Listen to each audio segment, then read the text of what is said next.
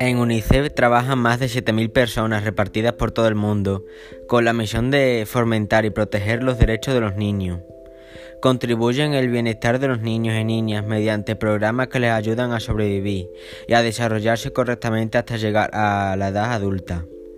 Les suministran medicamentos esenciales, vacunas y materiales para la educación UNICEF ejerce en 158 países su influencia sobre individuos e instituciones que prestan servicio a las generaciones jóvenes. UNICEF defiende los derechos a la educación, atención de la salud y el derecho del nombre y la nacionalidad.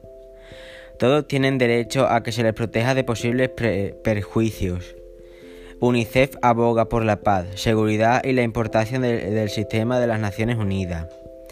Trabajan en pro de la igualdad de los derechos de las niñas y mujeres y de su participación en el desarrollo de sus comunidades.